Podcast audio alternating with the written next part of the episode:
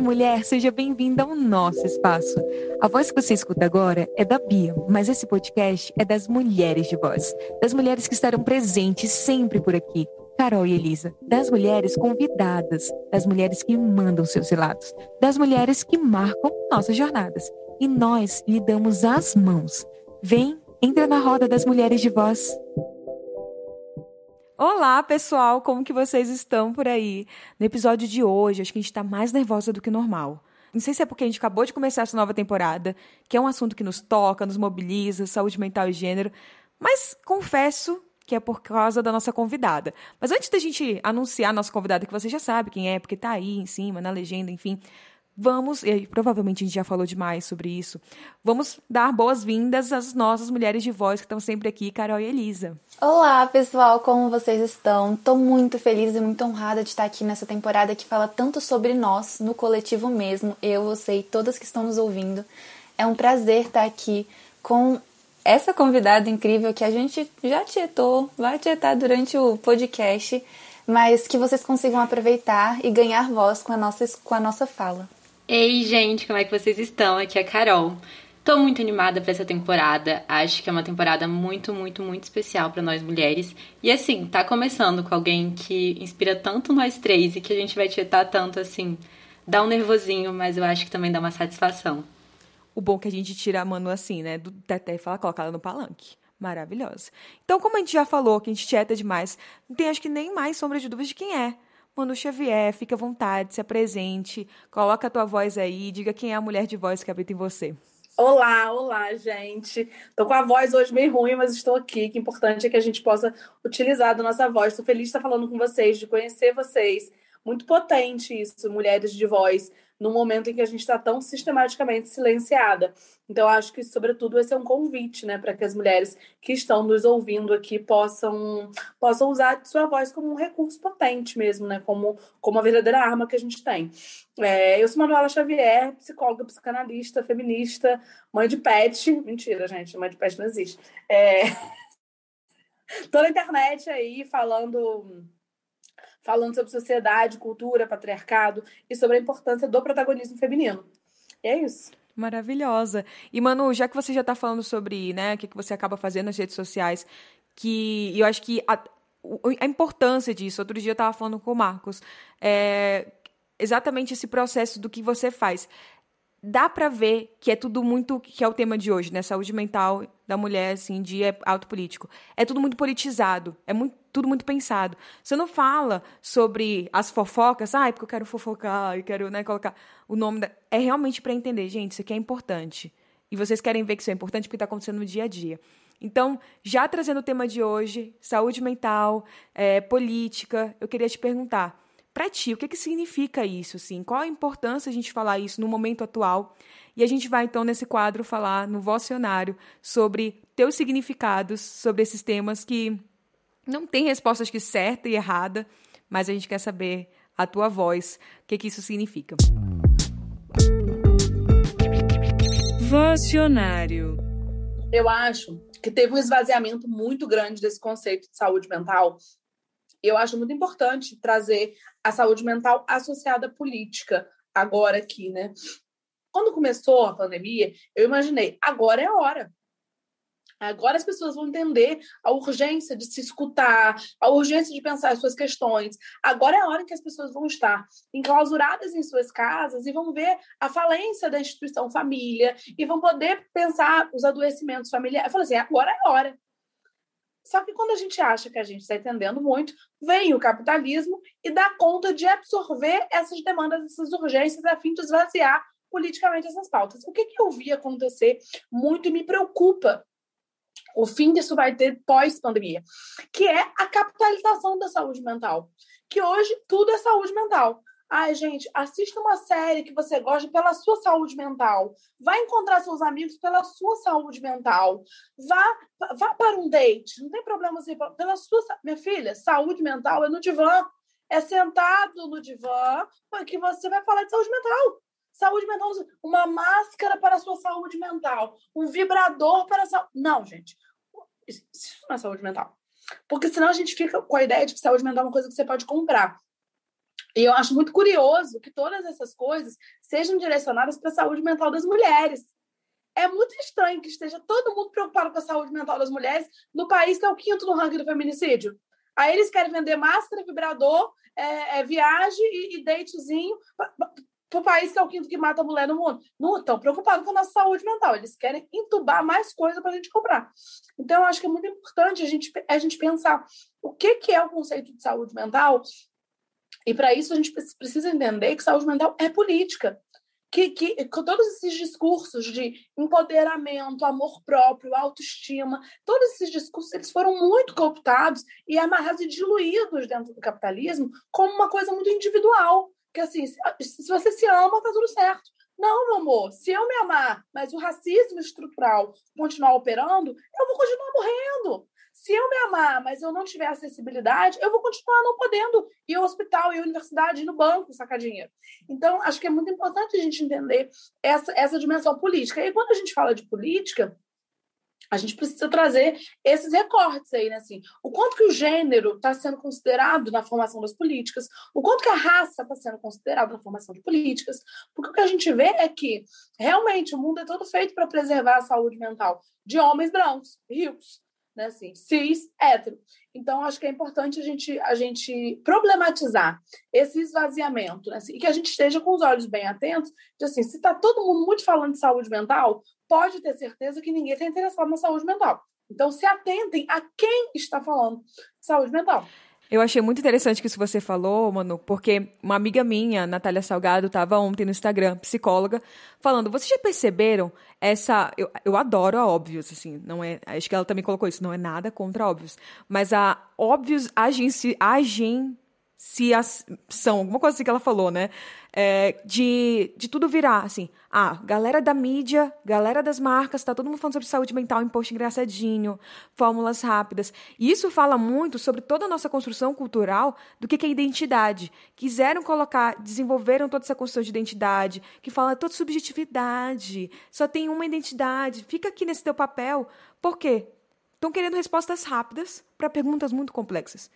Então, assim, é uma questão que você falou, é estrutural. Mas tem esse date. Eu tenho esse objeto. Eu tenho essa máscara que vai. Skincare é autocuidado. E é isso que vai te fazer ter saúde mental. Oi? Não. Então, assim, tudo ficou meio ali na. Acho que na superfície mesmo. E como se essas respostas fossem resolver nossa vida comprando, adquirindo. E tudo que nem você falou. A gente, como mulher. Os homens não têm isso. Não tem a skincare que eles têm que fazer. Não tem o tempo que eles têm que ter de autocuidado com o cabelo, com o corpo, com não sei o quê, nada disso.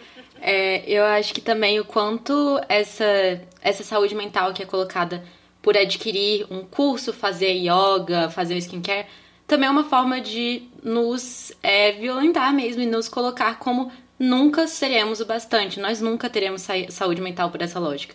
Porque quando a gente adquirir a máscara, vai ter hidratação pro cabelo. Quando a gente sair no date, vai ter o casamento. Aí tem que ser o casamento. E aí sempre vai ter o próximo passo. Mas na verdade a gente nunca vai ter essa saúde mental e a gente nunca vai ter ser o bastante para essa lógica. Só que nós que vamos sair como culpadas de, nossa, eu podia ter mais saúde mental, eu podia fazer isso. Eu que não consigo, eu que não faço, eu que não tenho tanta disposição. Porque se eu quisesse mesmo, eu faria, porque tem tanta gente fazendo. E eu acho que isso que a Carol falou ainda traz mais significado com aquilo que a gente estava falando, assim, de estar sempre fazendo algo dessa produtividade. A gente sempre comenta nos nossos podcasts mas acaba que atrela, né? Então, beleza, você vai fazer uma skincare para sua saúde mental, mas você também tem que ver a última série, conferir o último podcast, fazer a sua caminhadinha matinal, comer saudável. Não se esqueça que você tem que cuidar da sua saúde, porque afinal, quem vai gostar de uma pessoa que não é saudável, né? Ah, não, você tem que ir pro salão, faz a sua unha, hidrata. Então é muita coisa. Então, quando você junta fazer muitas coisas, mas isso é para a sua saúde mental, até quando é para a saúde mental mesmo? Isso é para quem, né? Eu achei muito importante que você falou assim, é para alguém, é para fazer, ah, porque quem vai querer? Acho que essa é a frase assim. Eu faço tudo isso não por mim, porque alguém vai me querer. Porque é assim com esse corpo, com esse cabelo, com esse... alguém vai me escolher. Eu vou ser amada, né? Eu, eu, é, quando vocês estavam falando, eu fiquei revisitando as minhas experiências como mulher, né, assim, porque eu, eu fico muito atenta a isso, às, às transformações, e muito me preocupa o futuro, assim, né, eu já, velha, cringe, eu cringe, eu, dos meus 32 anos, assim, cara, como é que vai ser, bicho, daqui uns 10 anos, com a era TikTok e tal, em que tem mais um empobrecimento, né? Assim, tem uma. É, é, é, cada vez a coisa mais curta, cada vez. Eu, eu me pego mesmo fazendo assim, eu sou muita leitura, eu gosto muito de ler tal. E, mas eu me eu sou uma pessoa fritada, acelerada, e eu me pego assim, fazendo várias coisas ao mesmo tempo. E eu fico pensando quanto que depois da coisa do Instagram, do rola feed, 15 segundos de story, é, agora é TikTok, é vídeo rápido. É o quanto que isso vai, vai trazendo nós uma coisa acelerada e que é isso, você lê a manchete, é 140 caracteres, é não sei o quê. Esses dias me chamaram para fazer uma matéria, aí falaram assim, duas coisas que me chamaram para fazer a matéria. Que, o critério era é, sei quantas dicas, deu não sei quantas dicas, eu falei, não tem dica. Não sei dica, de que, que é dica? Dica é, que é essa coisa assim de soluções. E é, essas dicas tinham que ter X caracteres. Como é que é isso? As dicas têm X caracteres. Então, como que essa coisa compacta? Mas o que eu ia falar não era nem isso, não. O que eu ia falar assim, da minha experiência de mulher, é que eu fiquei revisitando assim, eu sou da época, não sei a idade de vocês, mas acho que vocês, vocês são jovens, é, vocês são geração Z. Eu, a minha experiência de mulher, eu passei, eu passei pela ideia de mulher que se cuida. Era a beleza, a beleza. Então, era o emagrecimento, o, o periquitamento. É, isso era uma mulher que se cuida. Mulher que não fazia isso era mulher relaxada. E aí, quais eram os, os estigmas, né? Assim, quais eram os paradigmas? Era duas colheres de arroz, uma concha de feijão, pão integral, requeijão light, caminhada na praia. Essa era, assim, até os meus 15, 18 anos. Depois, isso mudou e começou a indústria do wellness, do bem-estar. Então, a mulher que se cuida é a mulher que está ligada no bem-estar, que aí já veio com a geração pugliese, que aí já era o Goldberry, o negócio de. Como é que é? Chia. Aí já. Assim, gente, duas colheres de arroz uma de feijão, nós estamos falando de arroz e feijão lindo. Quando começou o negócio de. Aí todo mundo tem acesso a arroz e feijão. Mas agora você tem que aprisionar mais essa mulher. Então agora é o goji o chia. A balinha de cabelo para meu auge. Você a bala de cabelo é balinha, o teu cabelo vai ficar tudo. Mas isso tudo ainda é depois. Isso, essa coisa da bala de cabelo, isso já vem na te, nas tecnologias. Porque, né, então, nessa fase do, do, do bem-estar, então a gente tem a indústria de uma beleza, uma beleza plástica, em que se trata de coisas, faça uma caminhada, coisas quase que mecânicas. Aí a gente tem a, a, a, a gourmetização disso, com certos é, refinamentos, que, que, são mais coisas para você comprar, e aí é onde explodem essas casas de produtos naturais, e todas essas coisas assim. E esse mercado que começa, a, começa pelo campo do espiritual, com o yoga, o não sei o quê, que começa essa glamorização até chegar hoje no lugar da saúde mental. Só que como que é a saúde mental? Então, eu fico pensando na minha experiência de mulher, hoje a saúde mental é isso assim, a mulher equilibrada. E eu fico pensando o quanto que essa indústria da saúde mental, ela é um grande gaslight, né? Assim, acho que a Carol falou isso muito bem, né? É, com a coisa da, de produzir a culpa na mulher. Que assim, porra, eu tô comendo meu Goldberry, eu estou fazendo meu yoga, eu estou fazendo. E eu ainda tô puta. Eu ainda estou querendo matar um. Você que tá doida. Porque se você já está fazendo tudo, o problema é seu. Então, como que isso serve para deixar a gente cada vez mais culpada e gastando mais? Né? Porque aí nisso você está fazendo tudo. Você está comprando gosto de você está comprando a goma do cabelo, você tá você vai terceirizando soluções que, na verdade, são soluções estruturais, que assim, que, que a gente precisa é, porque eu preciso de saúde mental, é eu poder sair na rua e não ter medo de ser estuprada. Então, acho que essa, essa, essa, eu fico acompanhando, eu, esse, esse, é meu medo, assim, como que isso vai se diluindo. Fico pensando, como é que será daqui a 10 anos, é, o que, que eles vão inventar de que a gente precisa fazer e como que a gente vai somando essas coisas porque vai sendo uma grande sobrecarga. Essa coisa do podcast que vocês estavam falando, é que eu comecei a falar tudo isso para falar do podcast, mas aí eu sou prolixo, eu vou dando essa volta. Que o quê? Que é assim, a saúde mental não é a saúde mental do uh, esvaziamento, tranquilidade. A saúde mental é quantas coisas máximas você consegue fazer ao mesmo tempo, dizendo que isso é saúde mental. Que foi o exemplo até que Carol deu, do faça a sua caminhada, acho que Carol falou, faça a sua caminhada ouvindo seu podcast. Espera aí, minha colega. Ou você vai fazer caminhada ou vai ouvir podcast. Mas é assim, aí tem que otimizar o tempo. Otimizar o tempo. Isso é violento, gente.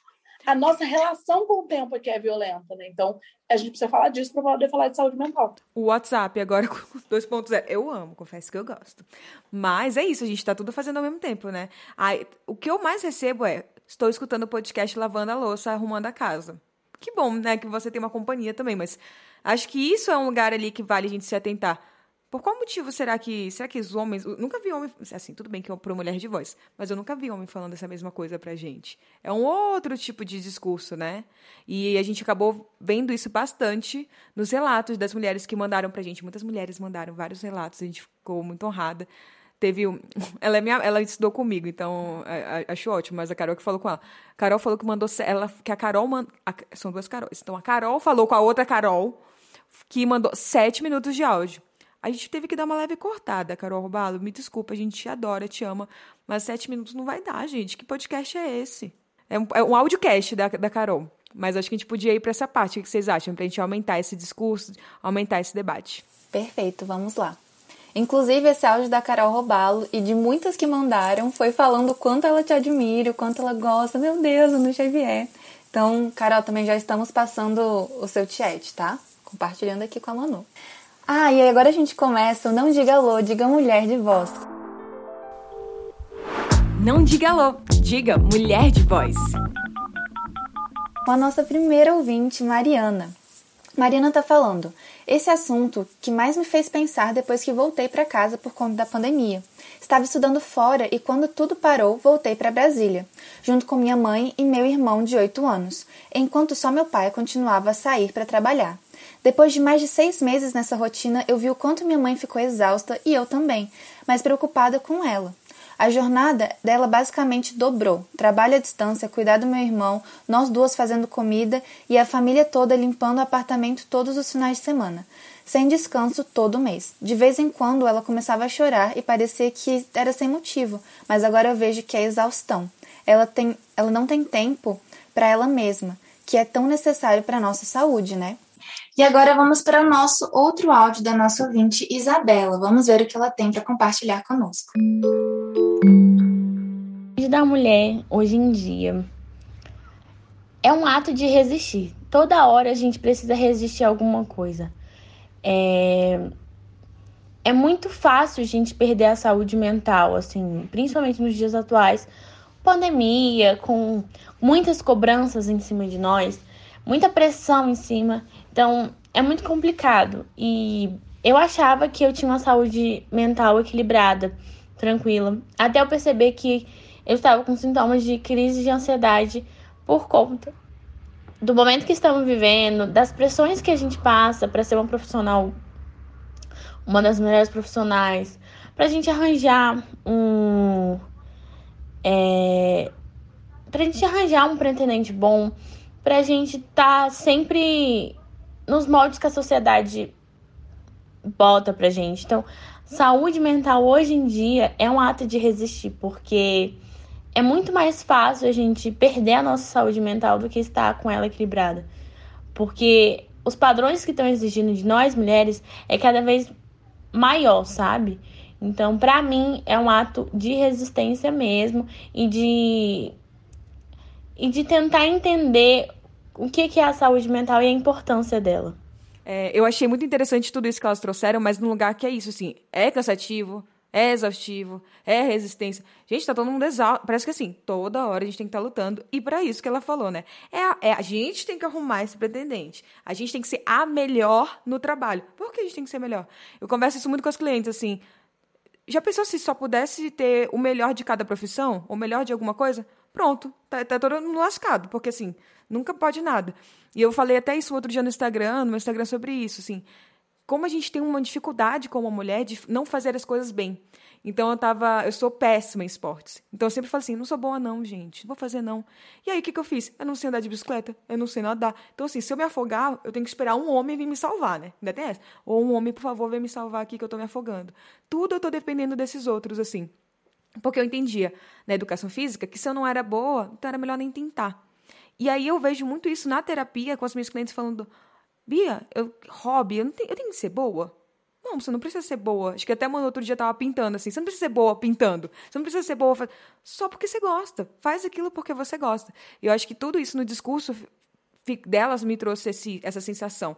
Tá todo mundo cansado e muito que a gente conversou. Porque a gente tem que ir sempre no limite de tudo para alcançar tudo, para dar conta de tudo. E a gente não é um robô, mas fazem com que a gente acredite que seja, né? Uma coisa que eu achei muito interessante também foi da outra, do outro relato que ela estava relatando sobre a mãe, né? E como tem esse cansaço excessivo em cima das mulheres, né? Das mães especificamente. Porque é aquilo, a gente está fazendo várias pesquisas por conta do mini curso. E é incrível ver como essa dupla jornada sempre existiu, só que agora parece que não é mais dupla jornada, é tripla, é quádrupla. Porque assim, é muito mais pressão em cima da mulher, sendo que a casa é um conjunto. A comida, todo mundo come. A roupa, todo mundo lava. Todo mundo usa. Então, assim, é uma parte muito diferente, sabe? Então, quando você compara a saúde mental de uma mulher, uma saúde mental até, assim, do outro, né? Do homem, vamos lá, do homem. Você vai ver que não tem comparação. Porque a pressão que é, socialmente e internamente, que é ensinado, é histórica. Então, assim, não é hoje. Aí hoje eu me cobrei. Não. Historicamente você se cobrou. Historicamente você foi ensinado a ser desse jeito. Então não dá pra gente olhar uma face sendo que tem todo um contexto, toda uma jornada, né?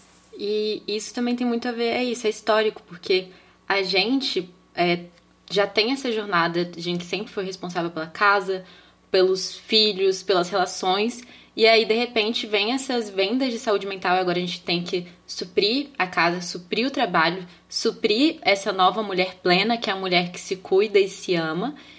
E o homem não teve essas preocupações, ele não tem. Ele não precisa se preocupar se ele vai ser escolhido, porque é ele que escolhe. Ele não precisa se preocupar se ele vai ter que cuidar da casa, se ele vai chegar em casa e vai ter uma dupla jornada, porque tem alguém lá fazendo por ele.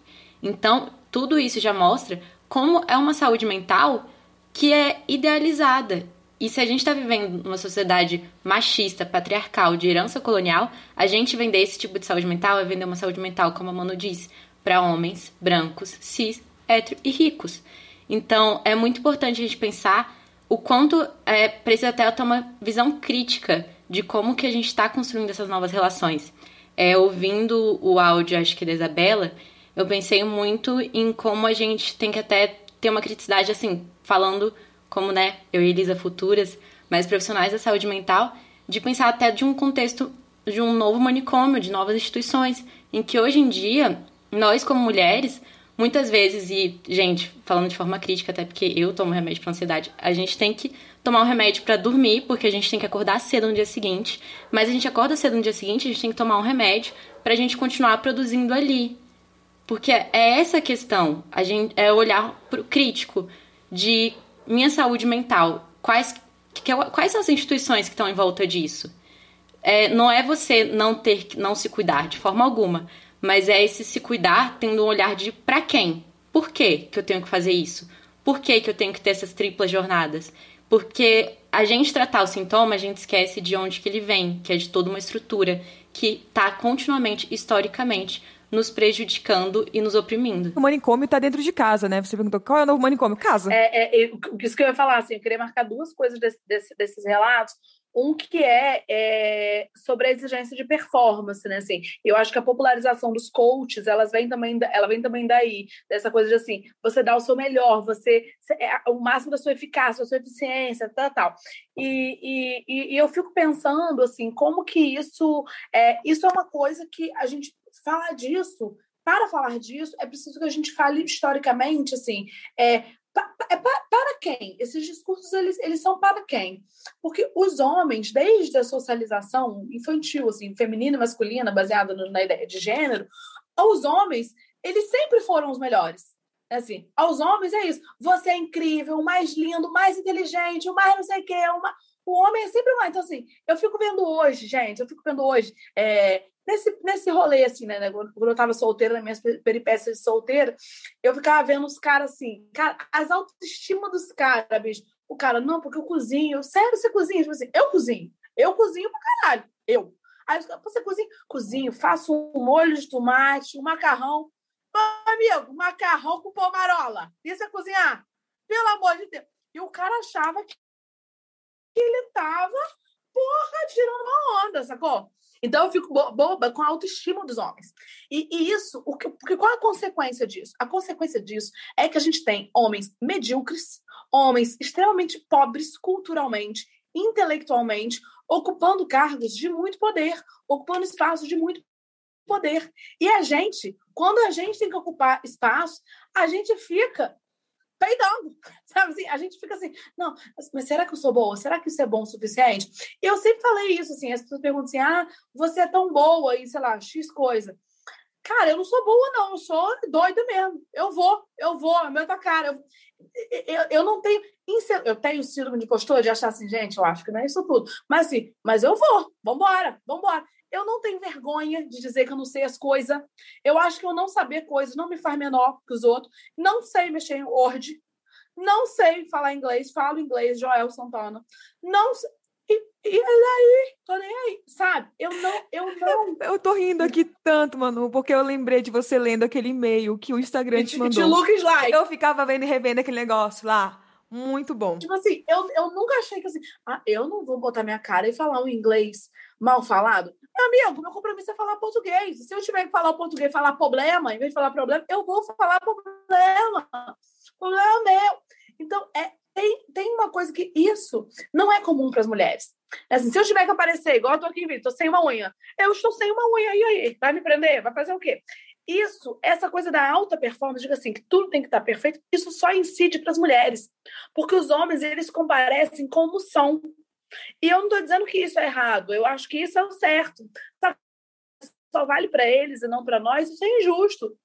É preciso que a gente também compareça como estamos. É isso. Só, só vou pro date. Ah, quantas, quantas vezes eu ouço na clínica, gente? Mulheres que falam: ah, eu não vou pro date porque eu engordei 3 quilos na pandemia. Porra, minha colega, você vai perder uma foda por causa de 3 quilos? Como é que é isso? Então, assim, como que. A, o homem ele não deixa de ir ele vai sem escovar o dente, ele vai com o pau babento, ele, ele vai assim mesmo. Então, como que a gente, a, a gente deixa de viver essas coisas? Um ponto, né? Então, acho que essa coisa dessa alta performance aí, é, isso tem a ver com essa autoestima masculina que é posta desde sempre e que isso faz com que eles compareçam e achem incrível o que eles têm, mesmo quando isso é o mínimo, e a gente só funcione numa excelência, né? Que é irreal, que é idealizado. E o outro ponto que eu ia falar é família. Como esses dois relatos, eles trazem o casamento e a célula familiar como uma instituição que é feita para explorar mulheres. Né? Assim, você vê, o primeiro relato, a, a, a, o cara vai trabalhar, a mulher fica em casa. A mulher trabalha, né? a mãe dela trabalha fora e trabalha em casa. Né? Assim, ela não falou, pelo que eu entendi, o pai não chega junto, né? Assim, o companheiro dessa mãe aí não chega junto nas tarefas domésticas. Assim. Então, sobrecarrega essa mulher. Por que ela? Que tem que cozinhar, pá, pá, pá, né? O cara falou assim, peraí, a casa todo mundo mora, a casa... Então, como é que é isso? E, e ao segundo relato, é, você vê que ela até hesitou, né? Do, ah, a gente tem que arrumar um pretendente. A gente não tem que arrumar pretendente, não, gente, porque o fim da nossa vida é arrumar um homem? Como é que é isso? Então, acho que essa, essa, essa, essa, essa ideia que colocam para as mulheres de que se essa mulher não tem um relacionamento, ela faliu, ela fracassou enquanto mulher, isso faz com que a gente tope qualquer parada. Isso faz com que a gente, ah, então para eu não ficar sozinha, eu vou ficar com esse homem aqui. Então, e, e, e, e, isso tudo está sustentado na ideia de que a gente precisa formar uma família. E, gente, você e seu cachorro é uma família. Você e seu papagaio é uma família. Você e seus tapetes persa é uma família, sabe? Você não precisa de um homem para formar uma família. Você e sua companheira é uma família. Então, acho que a gente precisa, precisa é, é, destituir assim, essa, essa, essa ideia de família, porque essa ideia, assim como ela é posta de forma patriarcal, ela é feita para explorar e oprimir mulheres e fazer com que a gente esteja louca, né? Assim, porque é isso, a gente vai vivendo entorpecida, que não tem como viver sóbria.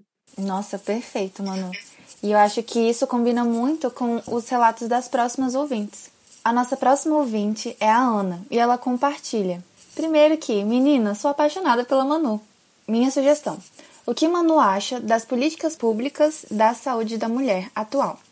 de bom para elogiar ou para passar melhor, tipo, o que ela acha. E das ações privadas também que ela admira ou critica. Acho que é uma boa maneira de divulgar as ações do SUS e tanto as iniciativas autônomas louváveis, exemplo, o grupo dela de apoio à saúde das mulheres com PSIS e outros, quanto as ciladas Exemplo, app de saúde mental que explora psis para promover saúde mental da mulher. E aí, a nossa próxima ouvinte, na verdade, é um áudio da Rafaela, e aí a gente vai escutar o que ela tem para nos dizer. É, não é uma tarefa fácil. Nossa, como é difícil, não é mesmo? A nossa história como mulher é extremamente marcada pela luta. Sejam lutas sociais, sejam lutas pessoais. A gente sempre, sempre, sempre está em luta. E quantas lutas nós não fomos colocadas em lugares que a gente nem queria estar, lutas que nós enfrentamos que nós não queríamos enfrentar. Então, assim, para mim, uma mulher com a saúde mental em dia se torna um ato político porque a gente tem espaço para cuidar das nossas feridas, a gente tem espaço para se autoconhecer, a gente tem espaço para perceber o que é que nós realmente gostamos, o que nós não gostamos, o que a gente pode fazer para mudar o que a gente não gosta ou até manter o que a gente gosta, não é mesmo? Como a gente pode, a gente percebe como nós podemos ser amadas, como, é, como são as nossas relações. Então, assim, com uma história que é completamente marcada pela luta, esse espaço em se cuidar, em cuidar de todas as suas feridas, para mim é realmente um ato político. Agora, sabe o que, que me pegou agora quando nós estamos falando? É que toda vez que a gente luta, a gente é louca, né? É cansativo até nisso. Quando a gente fala, estamos exigindo nosso direito de escolher, eu acho que isso também foi muito o que elas falaram. A gente quer só escolher. Quando a gente falar, eu quero ter a possibilidade de ter um, uma política pública que seja justa, que, que realmente esteja a favor da saúde. E outro dia eu tava até, tuitei isso, eu falei, cara, tô pagando minha primeira parcela do FIES e eu sei que esse negócio não vai voltar para educação. É isso que mais me dói. Não é que eu tô pagando FIES, não vai voltar para educação isso aqui. E aí acho que são tantas coisas que a gente vai se revoltando, só que é isso. Toda vez que a gente se revolta, a gente fala a louca, eram as bruxas. Então sempre tem essa etiqueta aí, que nem a Showalter fala, né? Essa etiqueta histórica da louca, que, que é uma forma, toda vez que a gente tenta se revolucionar, silencia. Tira ela daqui. Vai pro manicômio. Tira a voz dela, né? Então, assim, ai, quando nós fomos falando, eu fiquei nervosa aqui, pensando em tudo que a gente está vivendo. Eu achei muito legal porque não é o meu minha fofoca de banheiro, mas tem uma série que retrata muito isso, que é do Globoplay, que é Filhas de Eva. E lá ela mostra justamente esse movimento, que a mais nova está movimentando a mais a anciã, né, que é a avó dela no caso. E olha como esse coletivo é importante. Então, esse movimento, ela foi taxada pelas próprias mulheres da família como louca, como inadequada, como vulgar.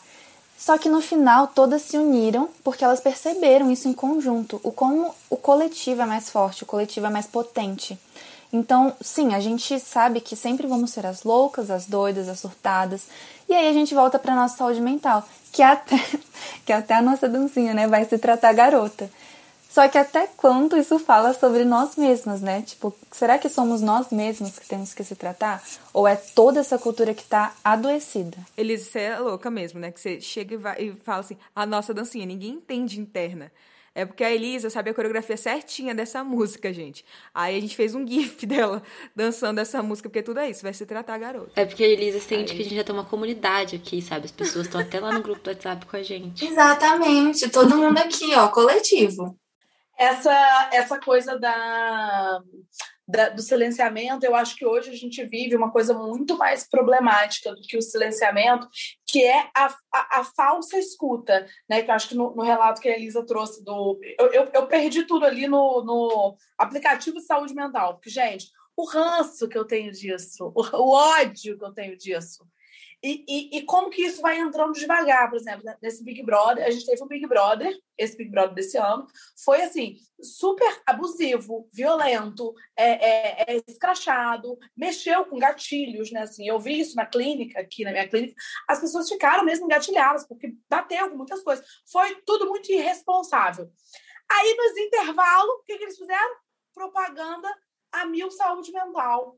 Ah, lindo, parabéns, lindo e aí? Então, assim, a Milsa, como? Um plano de saúde, que você é o sistema do atende de 20 em 20 minutos, faz a roda girar. Isso não é saúde. Não se vende saúde mental dessa forma. Então, como que a gente, a gente vê hoje, né, que foi a, a primeira pergunta, né, é, da moça que, que falou sobre as iniciativas públicas, privadas. Primeiro que eu, eu não acredito em iniciativa privada de saúde mental, porque eu acho que, assim, é, isso precisa ser uma responsabilidade estatal, precisa ser uma responsabilidade governamental.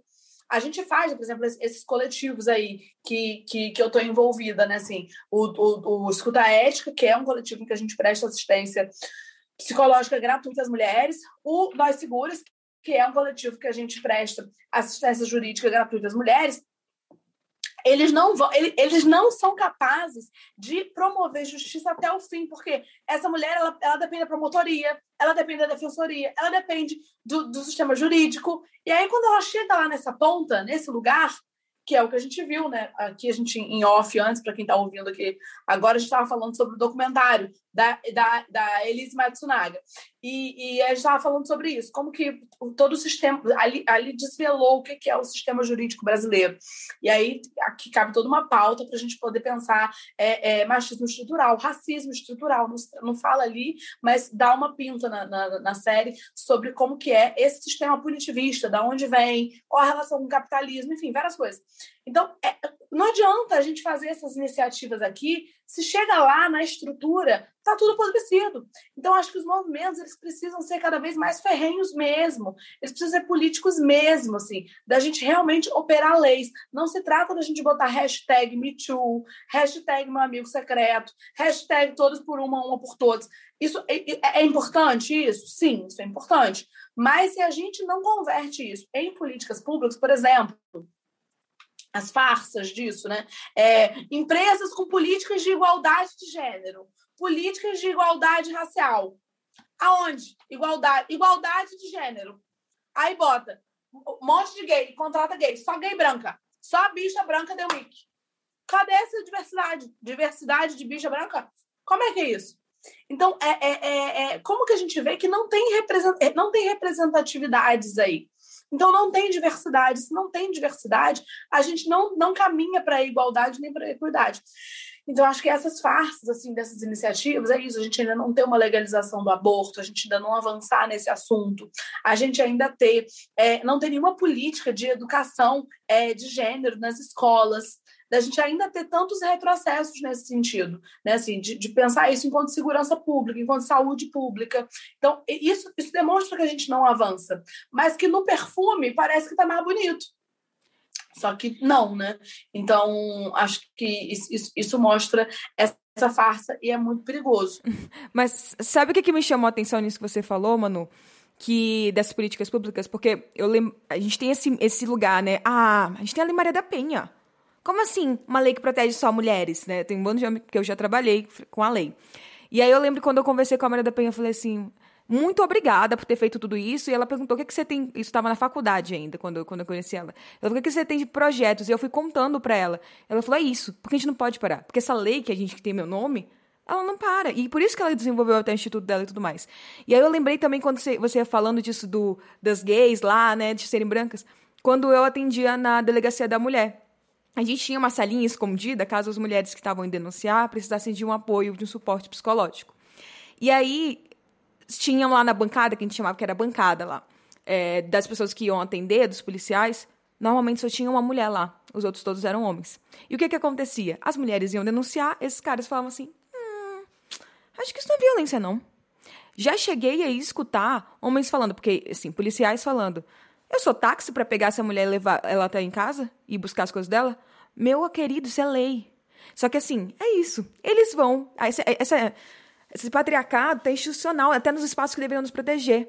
Já cheguei a atender as mulheres quando eu atendia também no NAFAVD, que é o Núcleo de Atendimento a Familiares e Autores de Violência Doméstica. Mulheres falando assim: eu, eu fui para a polícia e falei, eu tô com medida protetiva, eu, o cara tava me seguindo, o que, que eu faço?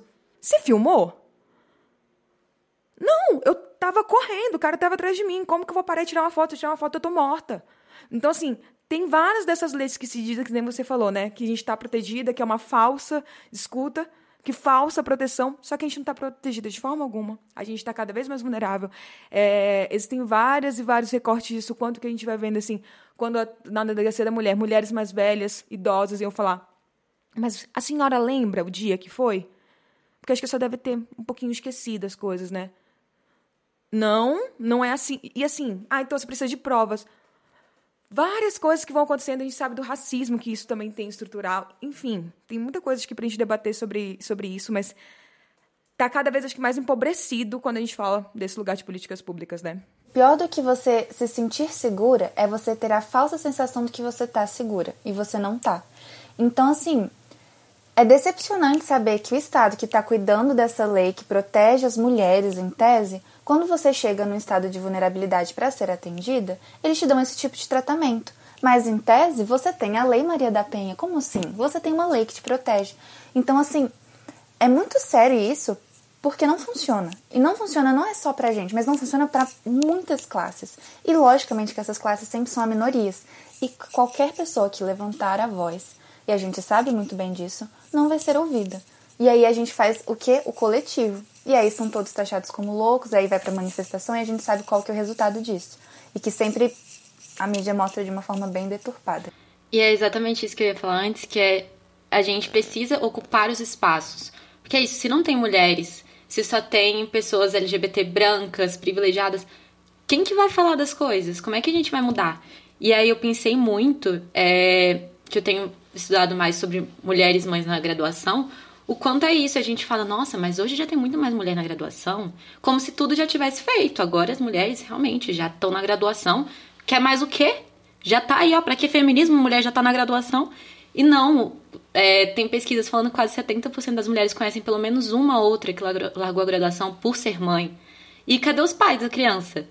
É, cadê as políticas públicas dentro da universidade? Cadê a sala de amamentação? Cadê os professores ajudando na saúde mental dessas mulheres, que são mulheres que têm triplas, quádruplas jornadas? Então, é muito fácil a gente falar, ah, mas tem mulher entrando na graduação. Mas e a continuação? E essa mulher continuar lá? E ela ter espaço para ela depois conseguir entrar no mercado de trabalho, mesmo sendo mãe, fazer ela é, ter novas políticas, pensar em outras mulheres. Eu acho que a gente precisa muito pensar, tá, tem uma política pública que vai até aqui, e o que acontece depois daqui? O que, o que vai acontecer com essa mulher depois daqui?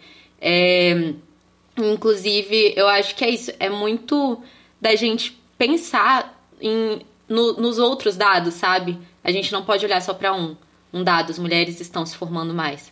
Tá, mas mulheres que têm crianças até 3 anos em casa são bem, estão no, tem, são mais empregadas do que homens com, a mes, com crianças também na mesma faixa etária, ou do que mulheres que não têm crianças nessa faixa etária.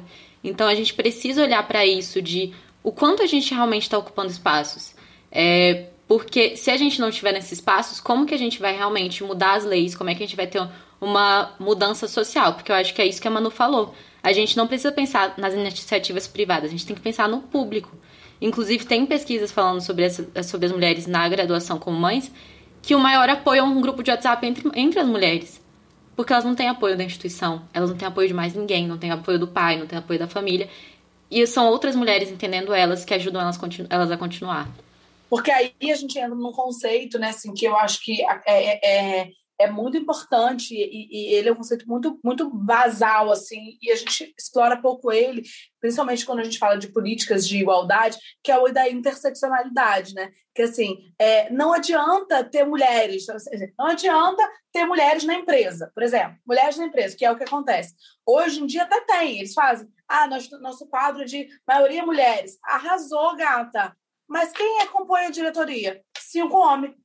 Então você não tem uma maioria mulher se tem cinco homens na diretoria, você não vai ter uma maioria. Essa empresa não é uma maioria feminina. Aí tá, a empresa, então, é a maioria feminina. Cinco mulher. Cinco mulher branca bolsonarista. Também não resolveu o nosso problema. Cinco mulher. Então, como que a gente precisa entender que se trata dessa intersecção entre gênero, raça e classe?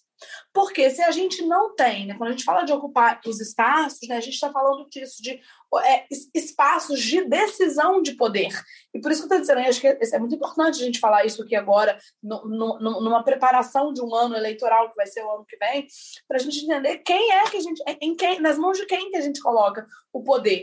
Né? Então, assim, é, é, é esse exemplo das mulheres mães, por exemplo, como que isso é um, uma, é uma invisibilização enorme. Ninguém fala das mulheres mães, todo mundo acha lindo a mulher que é mãe, mas ninguém fala dos corres da mulher que é mãe. Né? Assim, ninguém fala sobre essa maternidade, a maternidade solo, que é a maternidade que a mulher aqui no Brasil, onde a gente tem um número absurdo do, do homem que mete o pé, não se fala disso. Então, ou fica isso tudo sobre o signo da guerreira, né? A mulher guerreira, a gente vai romantizando a mulher que dá conta de tudo isso. Então, é Acho que a gente precisa trazer aí cada vez mais essa interseccionalidade para a gente entender como que a gente precisa ocupar esses espaços resguardando a, o compromisso com uma mudança estrutural. Porque se a pessoa que está na diretoria dessa empresa é composta de homens brancos, em sua maioria, esses homens eles não vão pensar medidas ali de sala de amamentação, de uma licença paternidade estendida. Eles não vão pensar essas medidas. Agora, se a gente tem mulheres comprometidas com, de fato, uma reforma social, política, elas, as mulheres, elas vão poder pensar outras práticas. E o mesmo vale não só para a empresa, como para a governabilidade, né? assim, para os cargos políticos. É isso, não basta a gente votar em mulher e ser Joyce Hasselman, sabe? Assim, não basta a gente votar em pessoas negras e ser Fernando Holliday. Né? Assim, não se trata disso. Então, como, como que a gente está ligado nesses três pilares, né? Perfeito. E isso, na sua fala, tudo passa muito pelo que as nossas ouvintes falaram também para a gente. Quanto é importante, né, a gente estar falando sobre isso. Nossa primeira ouvinte é a Clara e ela vai compartilhar um pouco dessa experiência dela com a gente. Falar de um tema tão potente como esse que vocês escolheram agora. Tudo é político. Até o não se pronunciar é político. E durante muito tempo nós não tivemos vozes nós fomos silenciadas, nós não tivemos espaço para nos pronunciar e as pessoas, os homens, né, aqui a sociedade patriarcal, machista e sexista e elitista, nos silenciou durante anos. Então, manter a saúde mental hoje em dia é um ato político, porque com a saúde mental em dia a gente consegue olhar para o individual, olhar para o coletivo e ampliar as vozes que foram silenciadas durante anos eu acho curioso, isso me pegou aí quando ela falou assim, a saúde mental em dia, porque eu acho que isso também é uma produção neoliberal, assim, a, a, a, o arquétipo da pessoa da saúde mental, que é a pessoa assim, tranquila, tá tudo ótimo. Saúde mental em dia é você ficar muito puto, faz parte, tá tudo bem. Saúde mental em dia é você ficar frustrado. É isso, tá tudo bem. Porque essa coisa do tá tudo bem, é, é sobre isso, meninas, e tá tudo bem. Também foi outra que virou meme e eu acho que não é à toa, né? Ou assim, é sobre isso. Mas sobre isso o quê, minha filha? Sobre isso o quê? Tá falando o quê? Dá os nomes.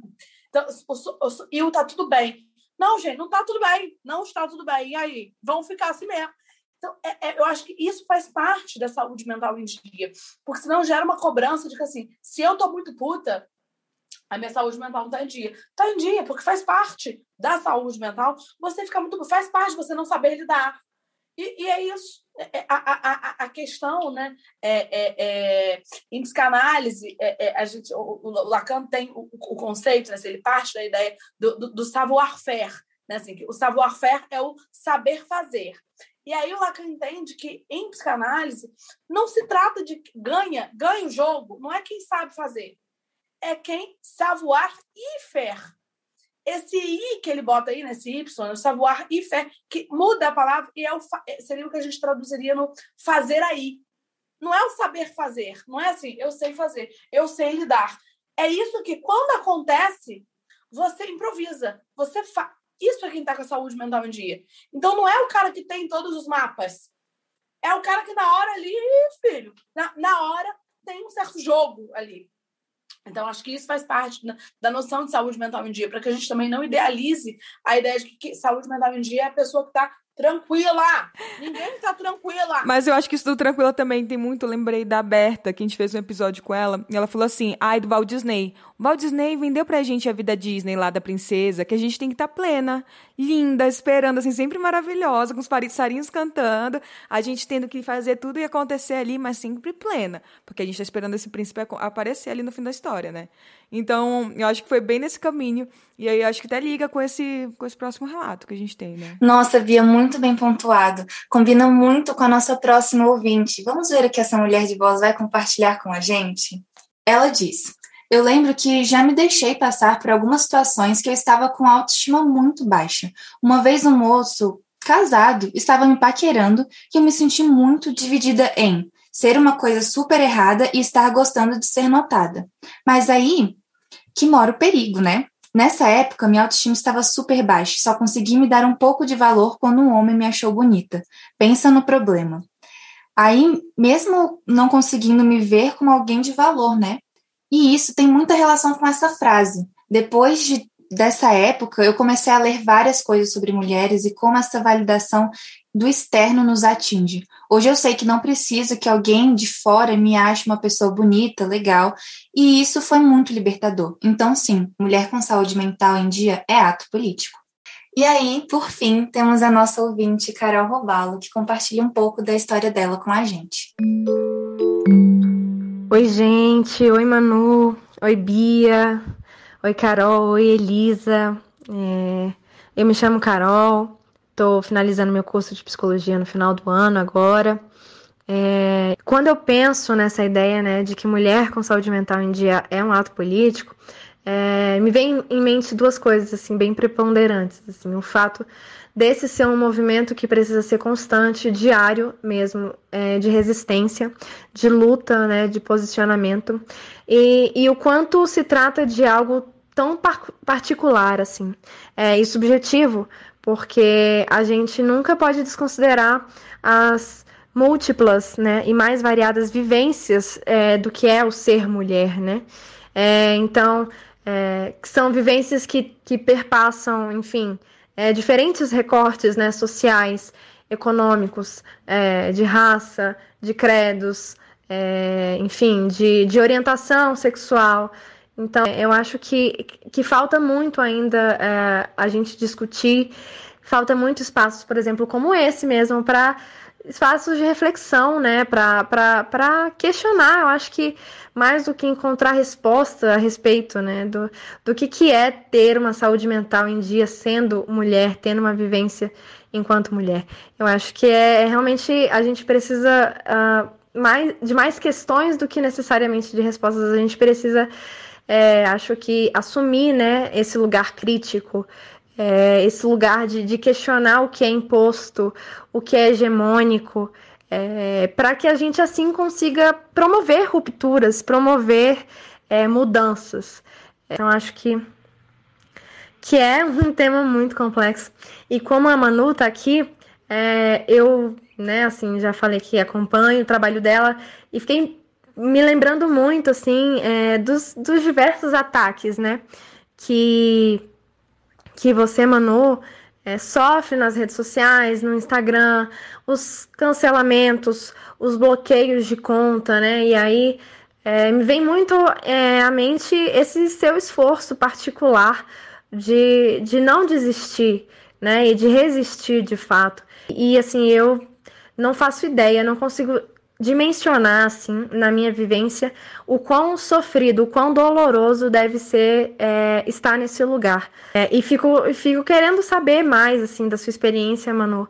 É, enquanto mulher, enquanto psicóloga, enquanto profissional, mas enquanto pessoa, é, enfim, das suas todas as dimensões aí da sua existência, como, como que é lidar, assim, com com esse movimento tão, tão profundo assim de, de silenciamento e, e, e ainda assim é, cons, continuar resistindo, continuar acreditando, né? É, enfim, fico muito. É, me passa muito assim é, essas coisas na cabeça de querer saber da sua vivência a respeito disso, Manu. Gente, um PS antes de Manu responder Carol, porque a Carol mandou áudio de dois minutos só exaltando a Manu. A gente tem que falar disso, falando: eu consumo tudo que você faz. Manu, você é incrível. E assim, a gente tem que falar que a Carol, sério, metade do áudio foi.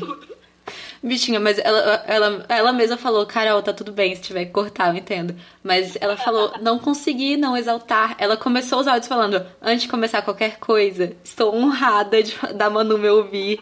Ela mandou áudio falando, a, a Manu vai me ouvir, eu nunca imaginei. Carol, um beijo pra você. Fica um beijo aí pra você.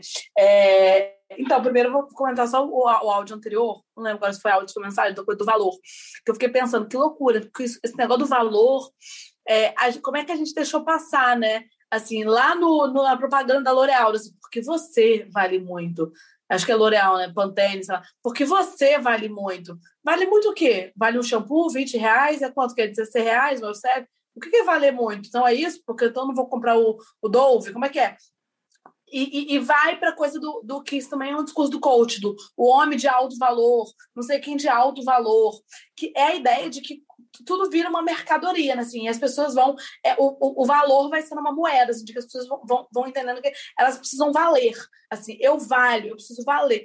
Então, é, é, e como que isso vai desumanizando, né? É, é então, acho que isso é, é uma coisa que é importante e tem sido uma discussão recente, né? Assim, eu não sei quando que esse, esse podcast vai ao ar, mas eu fiquei sabendo que essa semana ficou rolou uma discussão aí de que a, se a mulher deve dividir a conta ou não com o cara. E aí parece que falou que a mulher não deveria dividir a conta porque ela já gasta muito para ir para o encontro. Ou seja, como que essa discussão ela traz essa ideia de valor? Tipo assim, a mulher ela só vale ela só vale se ela foi para o encontro com a unha em dia, depilação em dia, roupa nova. Se, se ela investiu valor nela, aí ela não paga os 15,50 do, do, do, do espetinho churrasco e, e, o litrão, sabe? Então, assim, como isso? Essa ideia de que o valor da mulher está no que ela veste, né? Enfim. E aí, respondendo a, a pergunta da, da, da Carol, é, eu acho que eu tenho, tenho todos os, os privilégios, eu preciso me colocar nesse lugar de privilégio, assim, existem pessoas diferentes. Eu sou uma mulher, né? Assim, isso já me coloca no lugar, mas existem pessoas que estão no lugar, mulheres pretas, travestis, mulheres gordas, mulheres mães só. Existem pessoas que estão num, num, certo lugar social que elas não têm opção, assim, elas têm que resistir para sobreviver, né? Assim, eu vivo um mundo completamente encastelado, né? Assim, eu tenho quatro amigos, vivo clausurado dentro de casa, revestido de planta e cachorro, entendeu? A minha vida é isso aí. Então, eu, eu não estou muito exposta aos perigos da vida. Mas o que me move é a indignação, porque realmente é muito desgastante. Eu não vou dizer que é, é muito feliz e contente. Não, é muito cansativo, é muito cansativo. Você, é, é, isso gera, assim, eu, dei, eu tive um burnout agora no começo do ano, porque é isso, eu, eu pifei, assim, eu senti que eu, que eu tava burra, que eu ia ficar burra, que meu cérebro parou de funcionar, assim, eu não conseguia, eu falava assim, cara, eu não sou capaz de lidar com isso, era crise de ansiedade, mamadeira de Rivotril, assim, sem condições, não tinha condições. E como que vem disso, assim, vem de uma sobrecarga, porque você vai no movimento de indignação, de assim, não, vamos fazer isso, vamos fazer isso, vamos fazer isso. E aí você vai vendo, e eu acho que isso é muito importante aqui no podcast de vocês, muito massa isso, de vocês trazerem os relatos das mulheres. Porque quanto mais você vai ouvindo os relatos das mulheres, você vai se fortalecendo. E aí porque você vai se identificando, e isso vai alimentando o movimento. E aí a gente precisa cuidar umas das outras também. A gente precisa estimular umas das outras, mas a gente também precisa cuidar umas das outras, né? E, e, e o que me movimenta a fazer isso, que é muito cansativo, eu acho que é uma proteção dos meus privilégios, porque é isso. É, eu não estou levando um tiro, né? Assim, eu vivi um relacionamento abusivo é, com muita violência psicológica, mas eu estive protegida ali, de eu nunca ter vivido uma dependência financeira, por exemplo, então eu pude sair, de eu não ter vivido uma violência física, de eu não ter vivido na vida uma violência sexual. Então, assim, é, é, são, são, não são privilégios, né? Assim, eu, eu, eu não vivi essas violências, e aí eu acho que isso acaba sendo um privilégio diante do cenário que a gente vive. Né? Assim, eu, eu, eu, eu tenho condições de pagar advogados para quando surge esses processos, e depois eu que lute, né? Assim, com, com minha analista, com o psiquiatra, com para dar conta disso, porque é, o que me movimenta é justamente a indignação. Porque todo dia, todo dia eu penso assim: você quer saber, meu colega? Eu vou ficar na minha, foda-se, não vou ficar batendo texto na internet, não, larga isso. Todo dia eu penso: isso Matsunaga, Sex Life, Big Brother. Aí eu vou entendendo que se trata de um campo de disputa E que, assim, foi isso que me, isso que me orientou a estar na internet, né? Quando eu, quando eu, quando eu me formei na faculdade, há eu tenho 34 anos, quando eu me formei, é, não tinha esse negócio de, de Instagram ainda assim, bombando, né? Mas eu fui acompanhando isso acontecer e aí eu falei com uma amiga minha, porque eu comecei com o Instagram com um perfil de psicologia. Eu não comecei com perfil meu, meu perfil era meu, só falava minhas coisas lá, minha bagaceira. E eu tinha um perfil que era isso, tipo assim, psi fulana. Era espaço analítico o nome do perfil. Que era eu e uma amiga que a gente tinha um consultório juntos. E a gente ficava falando lá de psicanálise e de coisas, cultura e tal. E eu falava assim, amiga, a gente tem que fazer isso, bicho. Porque se a gente não ocupa esse espaço, vai ocupar essa galera coach aí para vender. Você pode, você quer, você merece, porque você vale muito.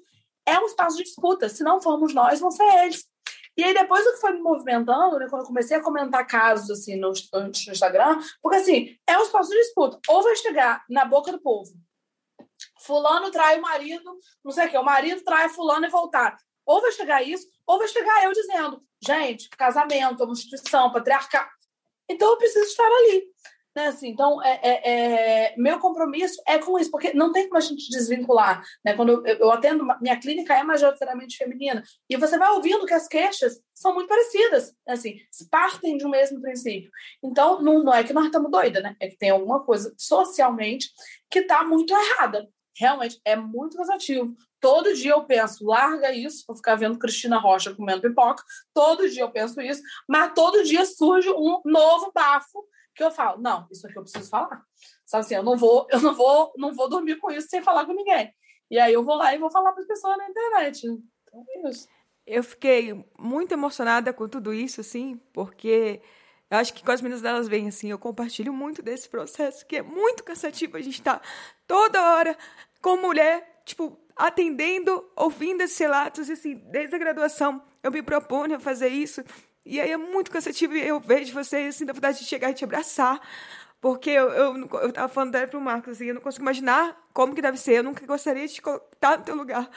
E eu só tenho, só tenho que agradecer mesmo, sabe? Porque, cara, é luta constante. E você falando, tipo, como que é cruel a gente ter que falar que é um privilégio a gente não ser abusada sexualmente.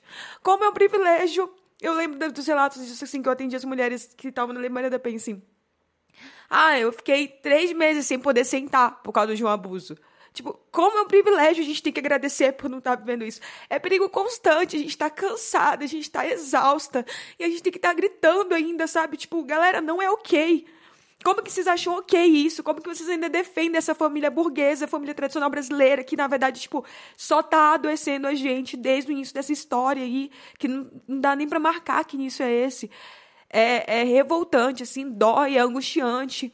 Eu lembro muito, assim, de vários dias, acho que, acho que parece que às vezes também a gente tem que ir se blindando, né? Da vontade de ser essa pessoa assim, ah, não sei também, quero só ficar vendo Cristina Rocha mesmo, porque é horrível a gente estar se deparando com isso. Não é, não é gostoso, as pessoas acham que a gente adora estar ali, né, batendo textão, falando. Não, é horrível para a gente estar tendo acesso a isso, porque a gente sabe as vivências, a gente sabe que não é fácil.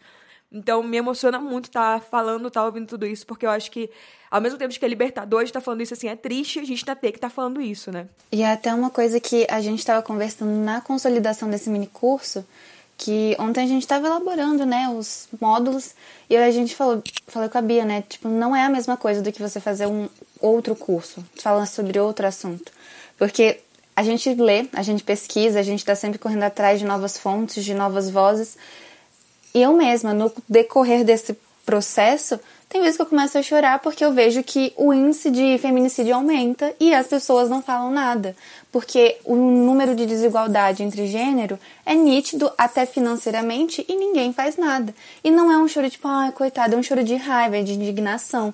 É tipo, a voz que você quer falar e muitas vezes te calam. E é, é muito fácil você estar tá lá, você ter essa visão e não falar nada. Porque ninguém quer falar. Tipo, a gente sabe disso. Mídia, na mídia, ninguém fala sobre isso porque isso não dá visualização. Porque dancinha dá mais visualização do que você falar sobre assuntos políticos, assuntos éticos, assuntos raciais. E a gente sabe que isso tem toda uma escala, uma pirâmide racista, patriarcal, opressora, sexista. Então, assim, o choro não é de é de tristeza, mas não é um choro qualquer, é um choro de raiva, de indignação. É tipo a voz que a gente não consegue soar, e aí a gente vai para as lágrimas, porque O coletivo é muito bonito, só que seria mais bonito mesmo não precisar gritar tanto para ser ouvido. E aí eu acho que a gente vai porque a Manu tinha falado de interseccionalidade, né? Porque é exatamente isso, é, é você se olhar, olhar para os seus privilégios e entender qual o lugar que você ocupa. Porque quando a gente fala de saúde mental é o dia a dia. É isso de, poxa, eu, eu tenho um privilégio porque eu vou no cabeleireiro e ele não se recusa a não cortar meu cabelo. Porque é o que muita mulher trans sofre. Eu nunca tive que pensar em se ia estar tá ok eu, eu ir com, com um vestido pro trabalho. Eu nunca tive que pensar nessas coisas.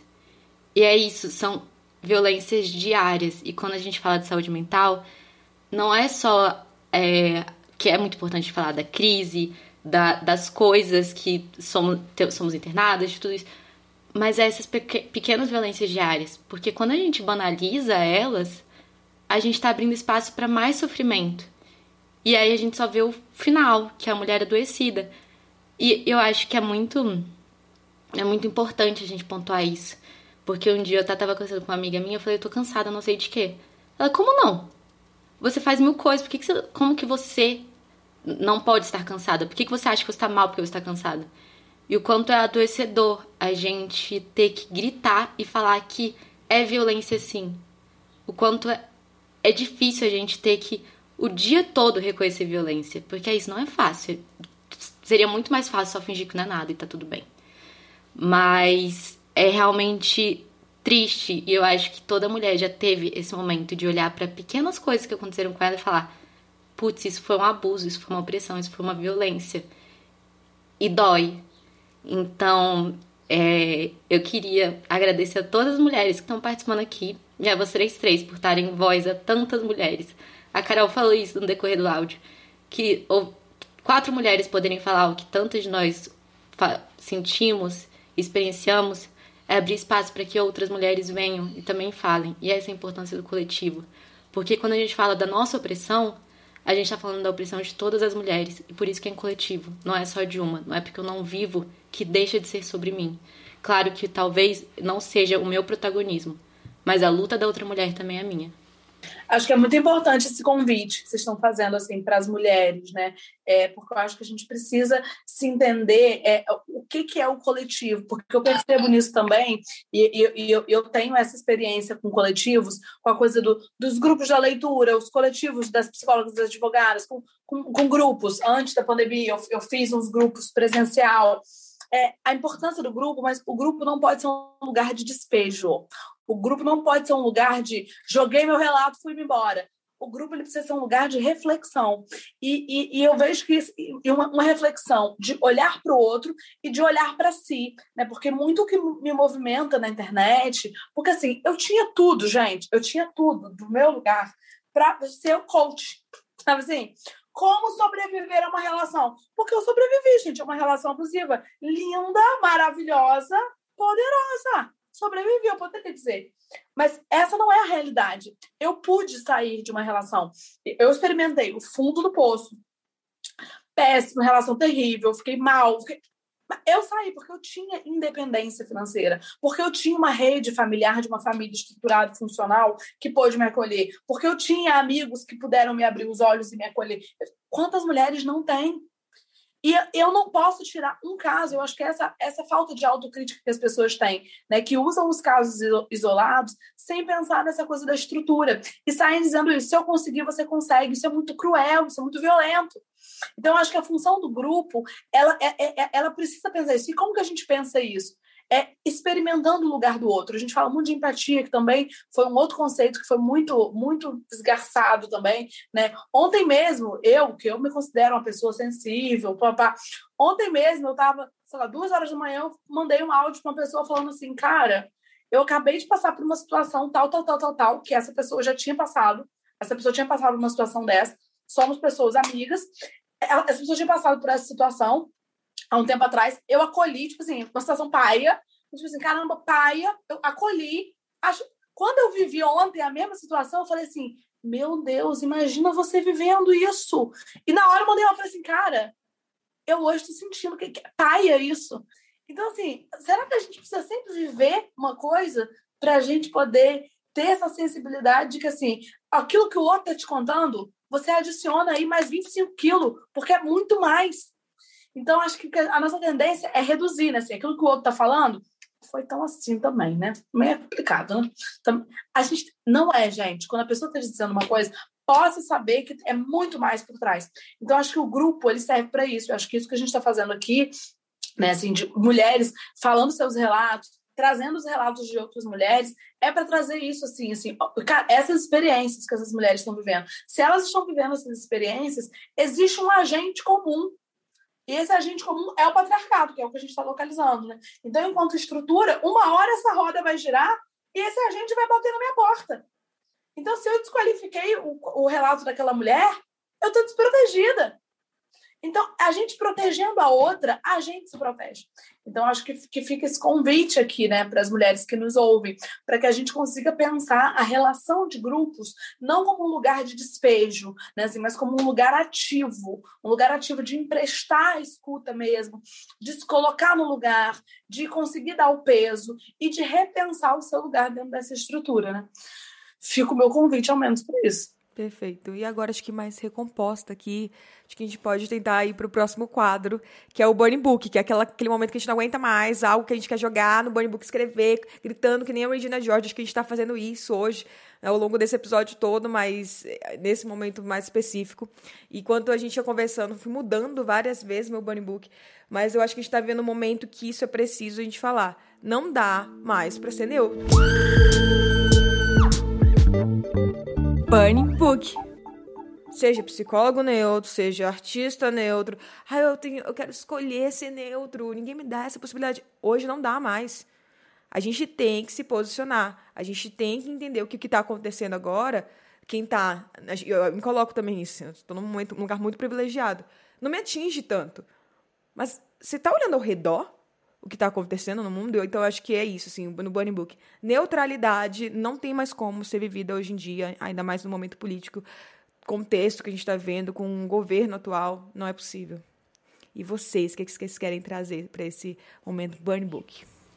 É, o meu Burning Book, eu, eu pensei nele, gente, ontem antes de dormir, até mandei um áudio para mim mesma, para não esquecer mas que era uma coisa que eu acho que a gente até acabou perpassando, né? Ainda bem, senão ia ter que mudar.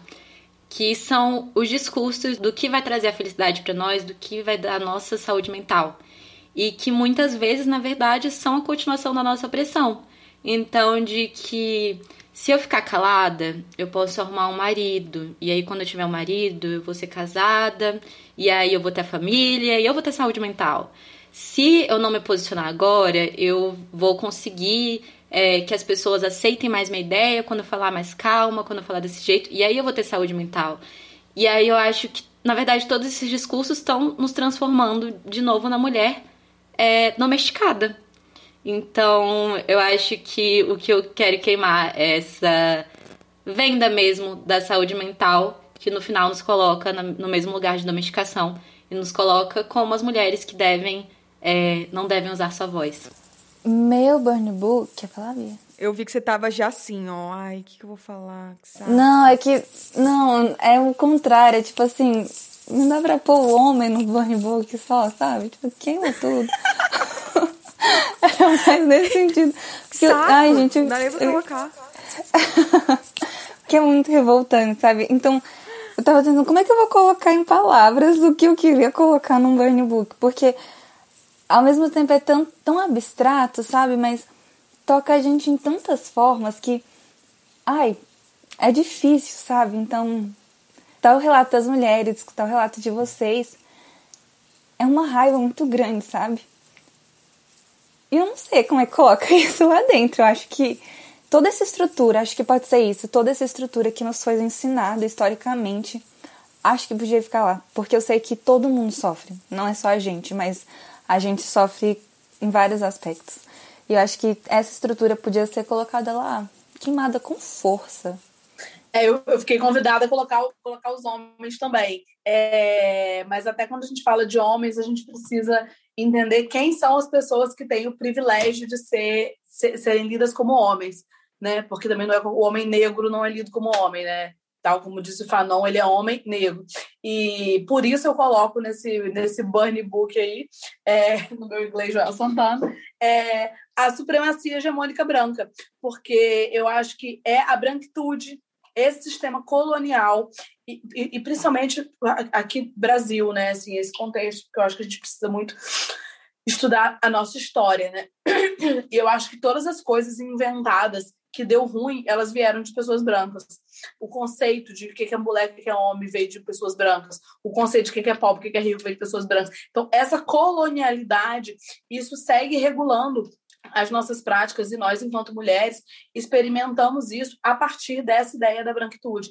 Então, acho que isso é, é quando a gente destrói esse sistema hegemônico que é pensado para privilegiar pessoas brancas, a gente liberta todas as pessoas. Né? Então, é, é, porque quando, até quando a gente fala de feminismo, eu acho que isso é muito importante. Né? O feminismo realmente ele é muito eficiente né? Assim, porque os dados que a gente tem aí é que a gente os dados que eu tinha até acho que eu vi até 2019 que o que a gente viu foi uma redução da, da, do feminicídio de mulheres brancas e um aumento do feminicídio de mulheres negras.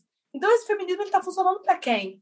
Então não se trata da gente pensar aí um sistema de, de, de, mulheres acima de tudo. Que mulheres são essas, né? Então, acho que a gente precisa queimar e destruir essa categoria aí, né, assim, da hegemonia branca, para a gente conseguir romper com a lógica colonial e, e, e, conseguir, de fato, uma outra experiência no mundo, né, assim, mais, mais humana. E o Bolsonaro também, né, gente, que já passou da hora. O bom é que ele tá em todos os episódios. Todos os episódios a gente coloca ele. Ai, se esse Bonnie Book fosse verdadeiro, ia ser tão bom. Sim. Inclusive, adicionando um dado, né, que eu acho que a gente falou um pouco sobre isso e é importante a gente falar, que foi um dado que eu tive que pesquisar para descobrir, ele é muito alarmante, que foi também pensando no mini curso, que no de 2019 para 2020, acho que foram esses anos, ou de 2018 para 2019, aumentaram os feminicídios de mulheres trans. Na verdade, aumentaram os assassinatos de pessoas trans, mas só foram assassinadas mulheres trans. Então, é, é novamente, é interseccionalidade. E como assim ninguém tá falando disso? Como, como assim, gente? E aí, falando em informação, falando em, em, pessoas, né? Falando acho que nisso tudo, a gente chega nesse quadro que é fofoca de banheiro. Fofoca de banheiro em que agora eu vou sempre explicar o motivo de fofoca que ficou cada vez melhor. Porque antes eu falava que a gente não fofoca só sobre coisas e futilidades que as pessoas falavam, a gente fofoca sobre conhecimento. Mas agora, sabendo a origem de fofoca, que vem lá de trás, anos antes do século XVIII, é, que significava amiga, então eu quero trazer isso, assim, fofoca pra gente, gossip, né, em inglês, que é friend, amiga, vai significar agora esse momento, então, pra gente trocar conhecimento, para a gente trocar indicações, é, enfim, enaltecer pessoas que a gente gosta. É o momento da gente dar voz cada vez mais para outras mulheres. E aí, pensando nisso, como a gente está falando sobre. Acho que acabou falando sobre coletivo e tudo mais. Eu já tinha colocado isso, já tinha falado para as meninas que eu ia fazer isso. E vou manter, então vocês que lutem. É, porque a, a, a, a Elisa normalmente é a puxa-saco da, daqui do grupo, das convidadas. Mas dessa vez eu vou ser, e a Manu já sabe, eu fico toda hora mandando DM pra ela, falando, oh, te adoro, maravilhosa, perfeita, incrível. É, e eu quero aqui indicar, então, todos os cursos, mini-cursos, percursos de Manu Xavier. Tá sendo. É muito bom, é muito aprendizado. Eu acho que o primeiro que eu tive acesso foi Mulheres que Correm com os Lobos, e eu lembro quando eu li a primeira vez com 17 anos, aquilo ali me tocava e ficava, gente, que, que, não tô entendendo muito bem o que, que é isso, não entendia direito.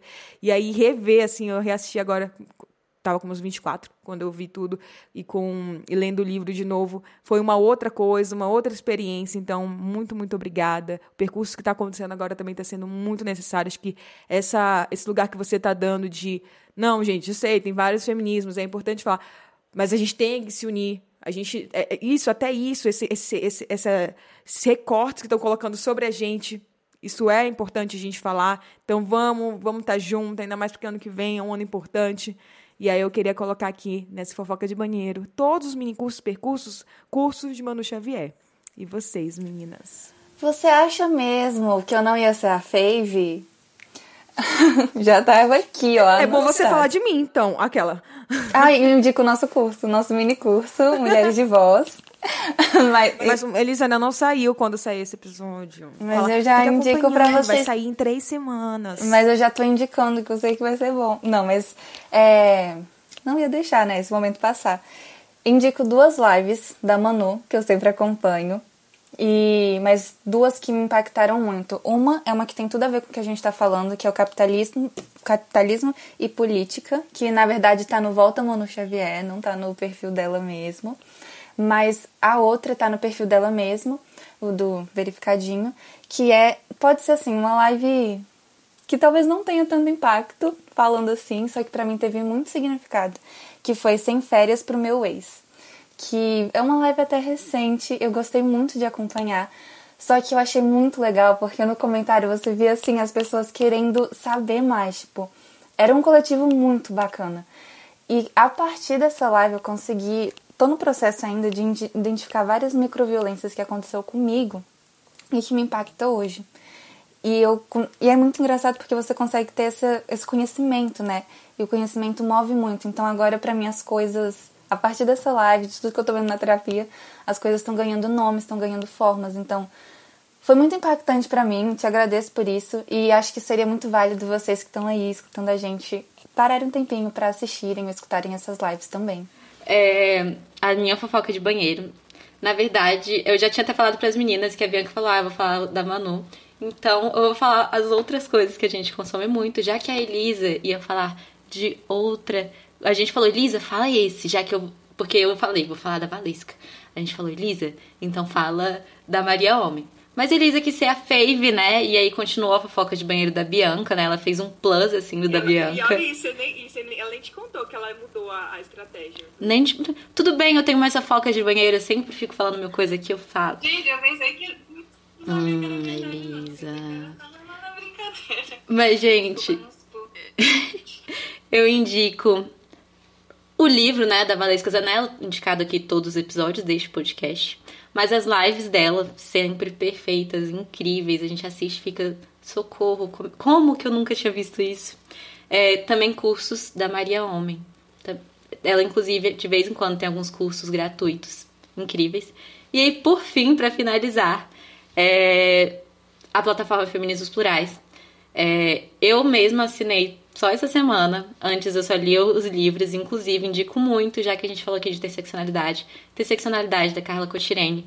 Mas uma coisa que eu acho muito importante, a Jamila, toda essa plataforma, traz um feminismo decolonial, traz um feminismo democrático, mostra que o feminismo, a gente aqui queria queimar os homens, mas mostra como o feminismo a gente tem que ver quem são esses homens que a gente quer queimar e como o feminismo também, gente, claro que eles não são os protagonistas, mas também ajuda os homens, também tira todo esse negócio de masculinidade tóxica. Então, assim, é uma plataforma super necessária e para quem não quiser assinar, não puder agora, se eu não me engano, toda sexta-feira, meio-dia, tem live no YouTube, é gratuita, ali online, fica 24 horas. Então, realmente dá para consumir vários conteúdos.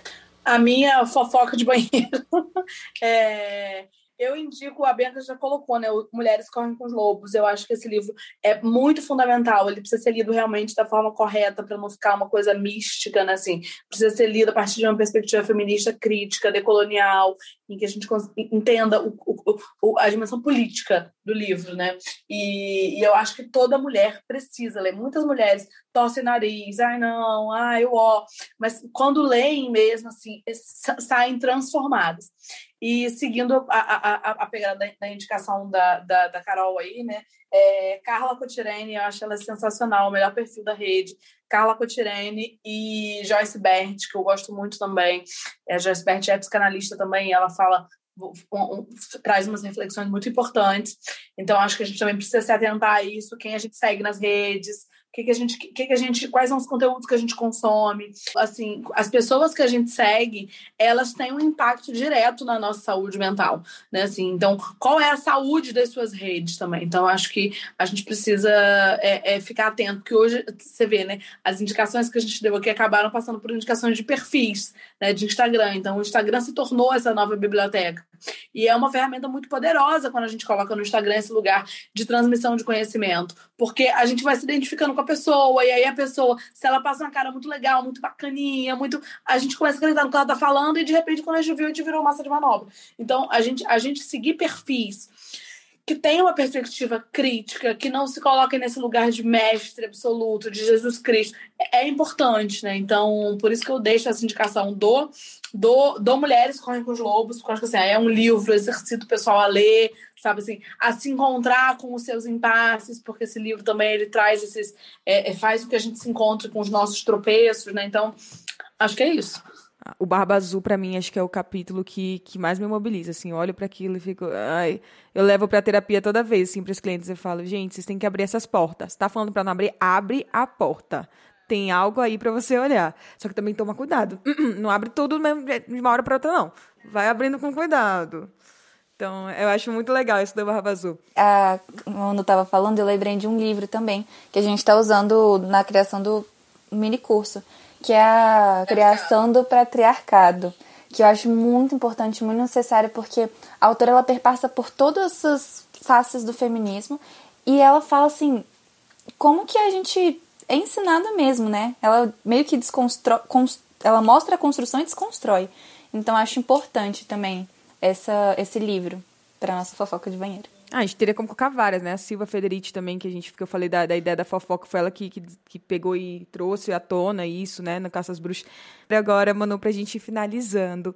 É, sei que você já faz muitos momentos textões, é porque eu não tenho, nunca tive unha grande, sempre tive unha pequena. Então não dá nem pra bater unha aqui, pra falar assim, vai, momento textão da Manu Xavier, que é o momento em que você fala de mulher de voz para outras mulheres de voz, um, um recado, uma, uma corda, o que for, que, que você quiser, um acolhimento, uma pergunta, enfim. Esse momento é seu. Momento textão. Então, eu acho que o, o, recado que eu, que eu deixo vai, vai, vai em, em direção àquilo que eu tinha falado antes sobre, sobre o poder do grupo e do coletivo.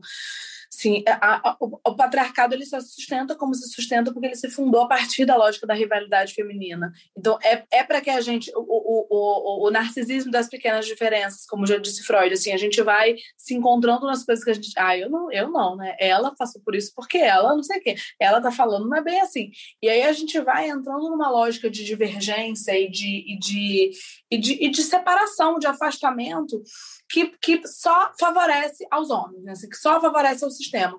Então, o convite que eu deixo é que a gente possa se agrupar para que, em se agrupando, a gente consiga construir espaços seguros para que a nossa voz, de fato, tenha uma efetividade. Porque se a gente grita sozinha, a gente é doida. Se a gente grita em conjunto, a gente tem outro poder. Então, é, é, é preciso criar essas estratégias, a gente precisa entender que, de fato, se trata de uma guerra mesmo e que não dá para a gente ser um lobo solitário na floresta. É preciso que a gente se agrupe, que a gente confie, que a gente é, é, é tenha empatia com a outra, assim, que a gente se reconheça. Assim, acho que esse, esse, esse é o convite que eu deixo para as mulheres, assim, se reconheçam, assim, se reconheçam enquanto estranhas a si mesma, se reconheçam no relato da outra, assim, se reconheçam na estranheza.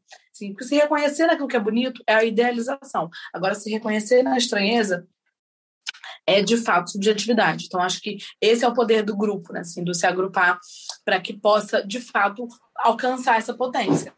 E como o Manu trouxe sobre grupo, esse é o nosso primeiro episódio dessa nova temporada.